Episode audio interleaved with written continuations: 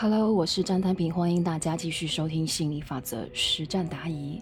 我们这一期的主题呢是，在人际上习惯自我压抑，经常觉得喘不过气来，怎么办？学员提问：子瑜老师，我发现我在人际上经常犯的一个问题就是，我习惯了就是说去自我压抑自己，然后呢，有时候感觉到压到都自己喘不过气来，我应该怎么办呢？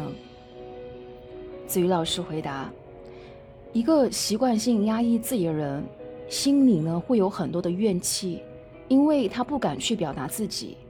但是积累久了，一旦炸窝的时候，就冲天而出了。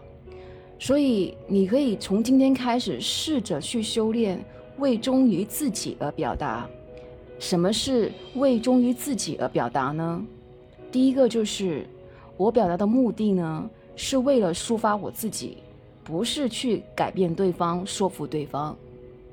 第二个就是，我表达完之后，我自己就放下，我放任对方听或不听，对结果没有要求。然后你会发现，如果你是忠于自己而表达，你的情绪是平和的；但如果说你是为了捍卫自己而表达，辩解自己而表达，那你整个人都是炸毛的。好了，那我们这一期的这个分享就先到这里了啊，那我们下期再见，拜拜。